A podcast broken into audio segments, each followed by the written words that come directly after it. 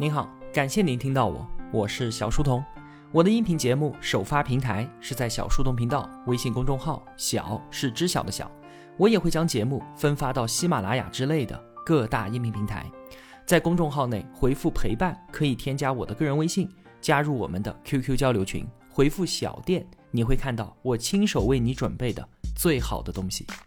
小书童将常年相伴在您左右。我们正在解读博士宁医学通识讲义，在这里啊，我也把作者博士宁的付费音频课程《博士宁医学通识课》推荐给各位同学们。这是我们解读这本书的最后一期节目了。我们知道啊，不是每一位医生从一开始他就是一位高手，也不是每位病人都知道要怎么去面对疾病。今天呢，我们要聊两个话题，第一个是医生的精进。来看看每一个医生在精进的道路上都要闯过的两个关卡。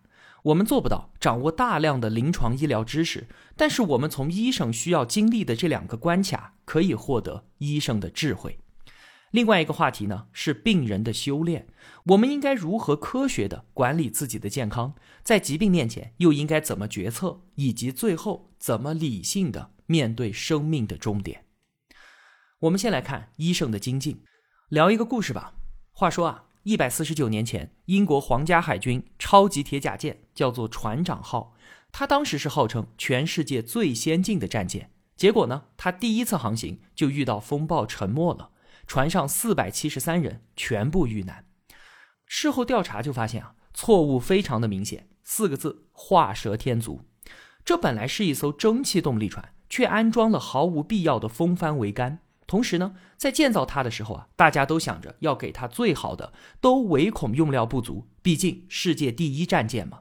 那最后的结果就是整体的重量相比于设计来说严重的超标，这反而让战舰丧失了稳定性，沉没在风暴之中。从此之后呢，蒸汽动力战舰全部取消了风帆系统，所有零件的制造和安装都要严格的按照图纸来。之前血的教训就告诉我们，复杂和多并不能够带来完美，反而会带来隐患。这就是医生精进的第一关：少即是多。现代医学之父威廉·奥斯勒，他老人家曾经说啊，一位医生在他刚刚开启职业生涯的时候，治一种病需要用到二十种药，而等到他的职业生涯将要结束的时候呢，则会用一种药治疗二十种病。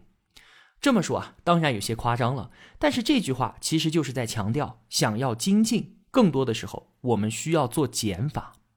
那既然医生都会犯这样的错误，我们作为病人就更是对此充满了误区了。是不是治疗的环节越多，用的药越多，病就好的越快越彻底呢？我们经常都会这样想，并且也在这样做，对吧？但其实啊，这是错误的。比方说啊。过多、过长时间的使用抗生素，反而会引发细菌耐药以及二重感染。还有很多人把所有的异常都当作病来医治，比方说父母的年纪大了，腿脚疼，不能够爬山，那我们会不会觉得这就需要治疗了，需要吃药或者是做手术呢？冠心病人他们的血管变窄，是不是一定要用支架给撑开才算是恢复正常呢？其实啊，随着年龄的增长。我们所有的器官都在逐渐的老化，出现异常症状未必是病，而只是老了。很多时候，我们需要的并不是治疗和手术，而是调整自己的生活方式。有的医生呢，面对病人，想要做到面面俱到，他给病人的每个症状都开药，进行逐一的治疗。这样的做法是简单粗暴的叠加治疗，这个叫做症状解。在真实的生活当中啊，很多病人是同时存在着许多健康问题的，像是高血压、高血糖、高血脂、高尿酸，以及血管狭窄，甚至出现心绞痛、倦怠、睡眠质量差等等等等。那这个时候呢，病人就要同时吃着降压、降糖、降尿酸、心脏病的药物，以及帮助睡眠的药物，甚至还做了动脉搭桥手术。那对于这些问题啊，吃药当然是没有错的。但如果只是吃药，那就只能够缓解症状。我们同时还需要找到这些问题背后的一个节点，也就是寻找到一个能够撬动所有问题的杠杆解。其实有这些毛病的人都有不运动和肥胖的问题。如果能够在吃药的基础上改变生活方式，就是吃药加控制饮食加减肥加运动，这就是针对疾病的杠杆解，也就是用最小的干预获取最大的利益。无论是医生还是我们作为患者，都需要记住四个字：少即是多。那在医生精进的道路上啊，有一关是最难突破的，但却是每个医生都需要经历的。这是对于我们生物本能的挑战，就是如何克服不理性的冲动。先来讲一讲博士您他自己的经历吧。话说啊，在二十年前的有一天，博士宁接诊了一个二十多岁的男性病人，高烧三天之后出现浮肿，肌酐指数飙到了一千多，超过了正常值的十几倍。这个数值就表明啊，患者严重的肾功能衰竭。博士宁给出的初步诊断是急性性肾炎，同时呢下了病危通知书。这个急性性肾炎啊，如果治疗不及时，百分之九十以上的病人会在六个月之内死亡，或者是今后只能够依赖透析生存。病人在知道了自己的病情之后吓哭了，他哀嚎着让博士宁救救他。博士宁也太想把这个患者治好，其他的医生都建议再观察一下。但是博士宁还是缠着自己的上级医生，坚持按照急性性肾炎治疗，给患者注射激素。在注射之后的第二天啊，肌酐指数就从一千多下降到了六百多，似乎这就印证了博士宁的判断是正确的。但是不到一天的时间，肌酐值又快速的反弹，这让他彻底的绝望了。第三天，医院紧急邀请国内著名的肾脏内科教授来会诊。教授认真的看了病人的情况之后说啊，博医生。你只看到了急性性肾炎，但是忽略掉了两个细节，一个呢是病人的出血速度明显增加，第二个呢是病人的尿液里面有一层漂浮物，所以呢这个病人患的应该是流行性出血热，马上停止你的治疗，如果再使用大剂量的激素，病人很有可能出现消化道大面积出血，抓紧时间赶紧使用抗病毒药。后来按照教授的治疗方法，患者很快痊愈出院了。万幸的是，没有留下任何的后遗症。那教授说的那两个细节，博士您也确实看到了。那按照他的知识储备和能力，遗漏这么关键的信息可能性是很低的。但为什么他还是犯了这样的错误呢？因为这个病人是他的亲弟弟，过于强烈的感情控制了他的判断，所以让他对于眼前的关键证据置若罔闻。他差一点就给自己的亲弟弟造成了无法挽回的伤害，直到今天啊，这个病例都在提醒着他，不理性会让医生犯下巨大的错误。菲茨杰拉德的那句话，很多同学都知道：同时保有两种相反的观念，还能够正常行事，这是一流智慧的标志。博士，您说，一名医生同时保有理性和非理性思维，还能够正常决策。这是一流医生的标志。毫无疑问，非理性和理性是我们人类思维当中固有的两个方面。那作为一流的医生，他们并不是相互对立的，而是需要相互转换。让医生完全的抛弃非理性，那是不可能的，也是不对的。因为没有感情的医学就是黑白冰冷的世界。理性让医生在关键时刻正确的判断和行事，而感性则让医学有了色彩和温度。医生同时具备理性和非理性，并且能够正确的转换调用，这是一个难题，也是医生精进路上的必修课。博士您的科室啊，曾经抢救过一个大面积软组织感染的病人，虽然他们用尽了全部的手段，但病人还是走了。当博士宁拖着疲惫的身子，沮丧地走回办公室的时候，听到了楼道里的哭泣声。他走过去，看到一个刚刚毕业的、身材高大的男博士在那哭呢。他说：“我管了他七天，但还是没有成功。我觉得自己很对不起病人。”博士宁拍了拍他，心想：“哭吧，一个医生的精进之路开始了。”那说完了医生的精进，我们再来看看病人的修炼。首先，健康的智慧，怎么尽可能的让自己远离医院、远离疾病呢？之前我们的节目中说啊。疾病它不是突然发生的，只是突然被发现的。生活中许多细枝末节的习惯都决定着我们什么时候要去医院。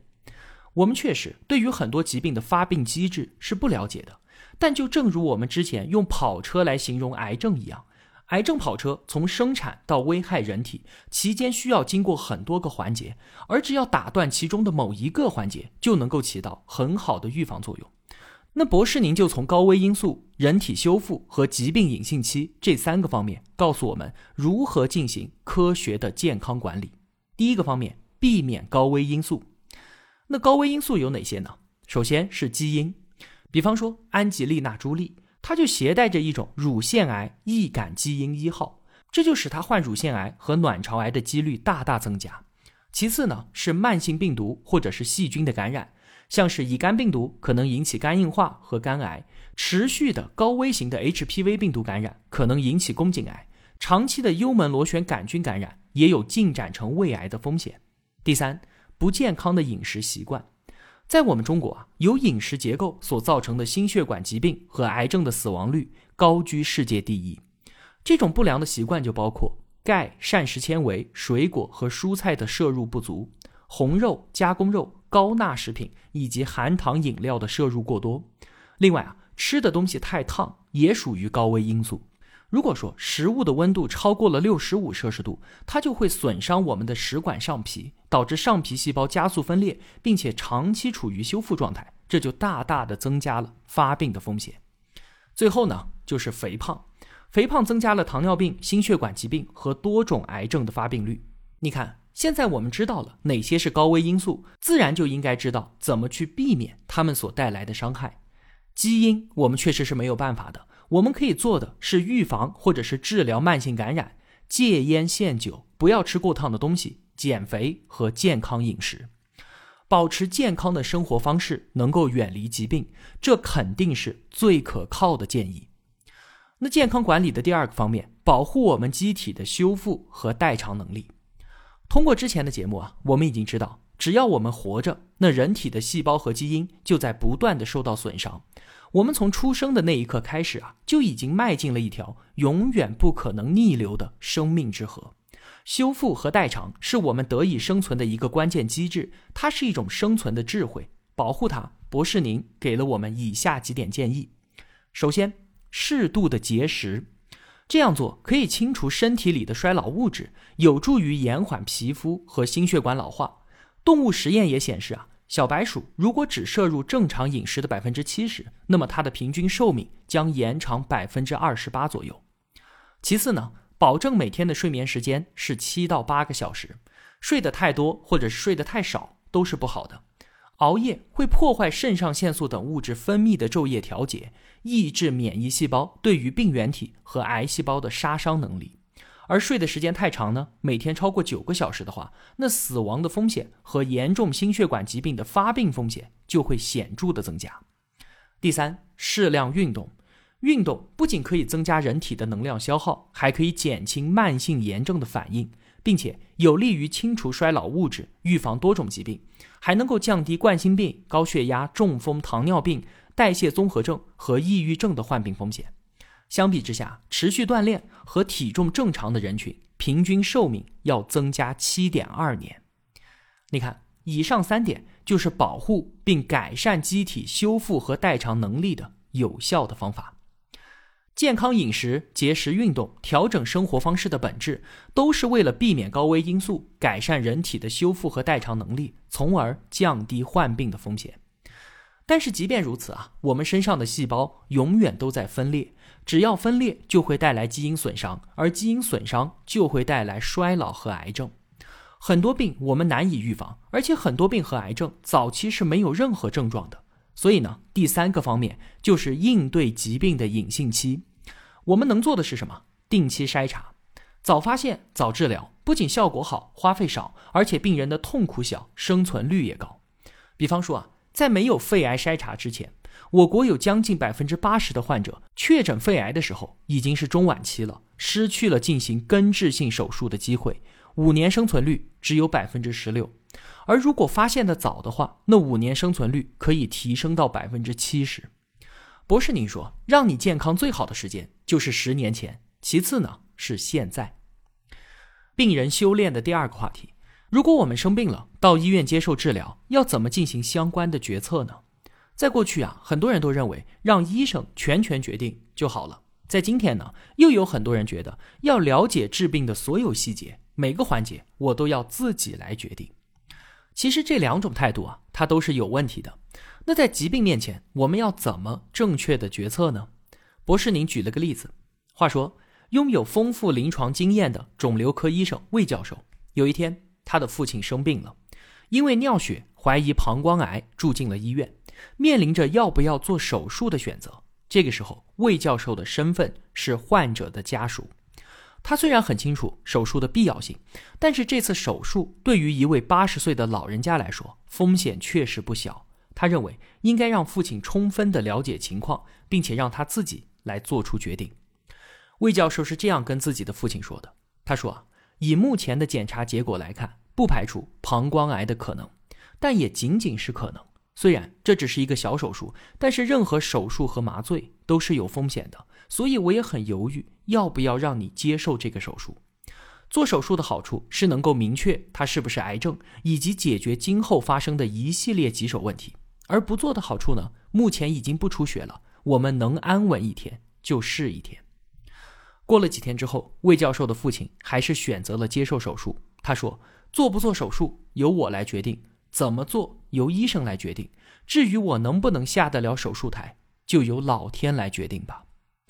你看魏教授的这个病例，毫无疑问就是家属协助病人做出决策的典范。但是啊，对于我们这些不具备医疗知识的病人或者是家属，要怎么进行类似的决策呢？那首先要做的第一件事情，当然是要收集信息，用尽可能短的时间，让我们了解到疾病的状态和治疗的利弊，用这些信息来支持我们理性的决策。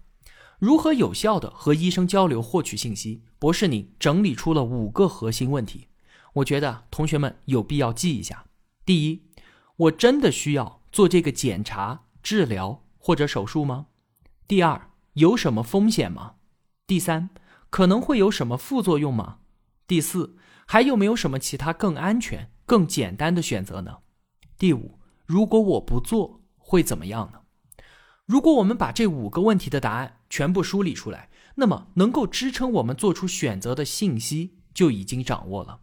另外啊，在决策的时候，我们倡导医患双方来共同决策，因为在疾病的状态下，病人和家属的决策是很容易出错的。比方说。在肾结石疼痛难忍的时候，病人甚至想要切掉肾来止疼。再比方说，越是亲近的人生病，家属就越容易选择激进的治疗方案，而忽视了冒险可能带来的不良后果。在越是时间紧迫、越是生死攸关的决策面前，病人和家属就越难以决策。另外有一点啊，我们需要特别强调的就是，医疗决策它并没有绝对的对和错，也没有通用的原则。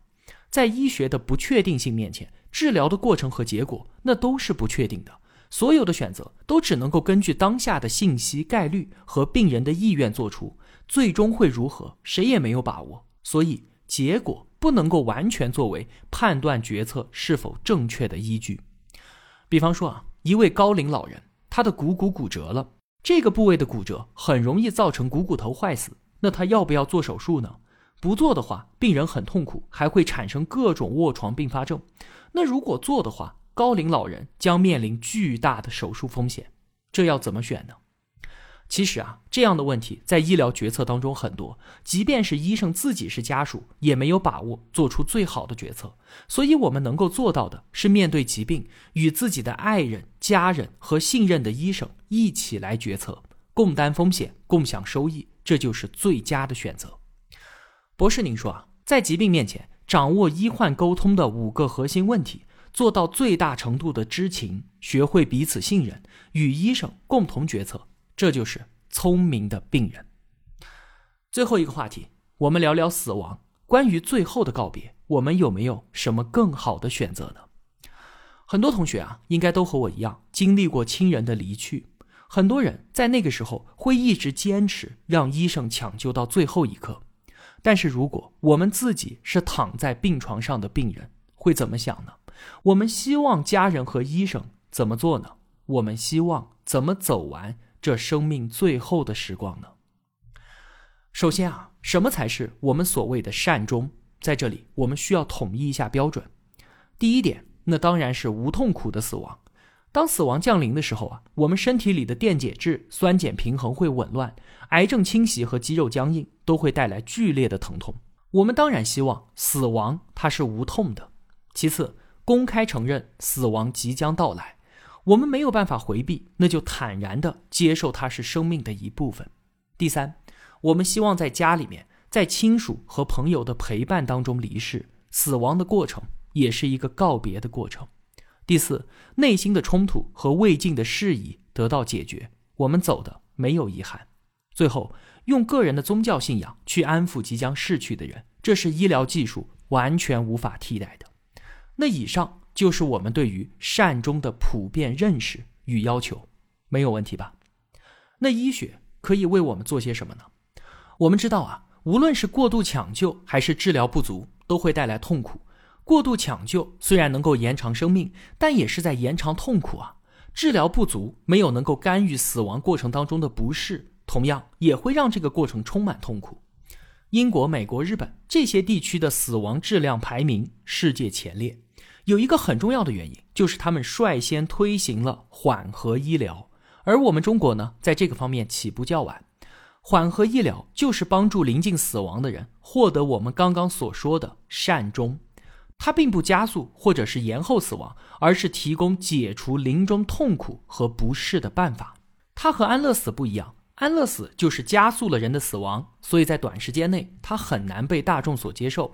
而缓和医疗没有，它是用医疗的温情让病人舒适的、有尊严的离开。比方说，给病人补水，不让病人脱水而死；使用吗啡这一类的镇痛药物，不让病人遭受疼痛的折磨；帮助病人翻身、活动肢体，减少肌肉僵硬的痛苦；使用利尿剂减轻病人的水肿；处理恶心呕吐，改善呼吸困难。等等等等，这些都是用医疗的手段帮助病人有尊严的走完人生当中的最后一程。最后，我们倡导生前预嘱，我们完全可以决定自己将如何离开。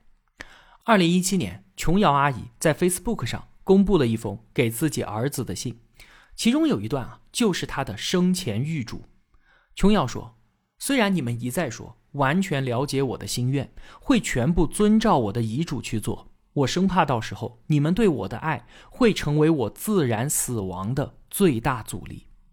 我叮嘱如下：不论我生了什么重病，不动大手术，让我死得快最重要。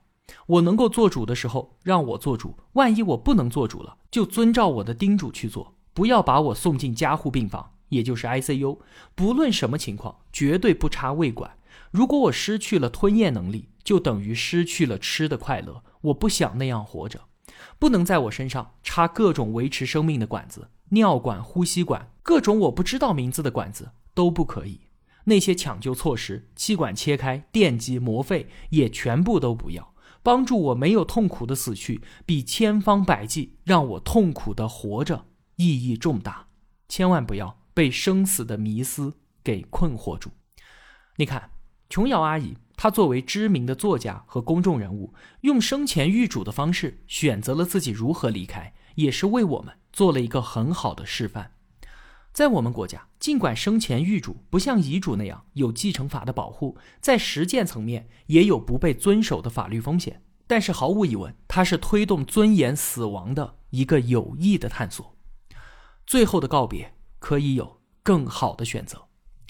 阿图·葛文德医生说。生的愉悦和死的坦然，都是生命圆满的标志。好了，这就是解读博士宁医学通识的全部内容了。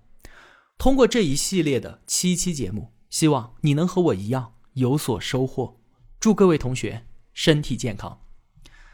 那后面的一段时间呢，我要去准备接下来的解读节目了。关于是什么内容啊？前段时间我已经在我的微信朋友圈公布过了。这次有一点特别，它不是一本书，而是一门课——王东岳先生的《中西哲学启蒙课》。之后啊，我要和同学们分享的是我学习这门课的笔记。王东岳先生的思想，那是一套将历史、人文、社会以及物理、化学、生物等等的自然科学全部打穿、统合阐释的一套精深的哲学思想。能够做到这样的融合统一，可谓是前无古人。他的思想之精神、智慧之超拔、逻辑之缜密、语言之精准，惊为天人。这门课程啊，是对于他自己的著作《物演通论》这本书的知识铺垫综述，以及地弱代偿法则的浅表传达。《物演通论》于我来说啊，几近天数。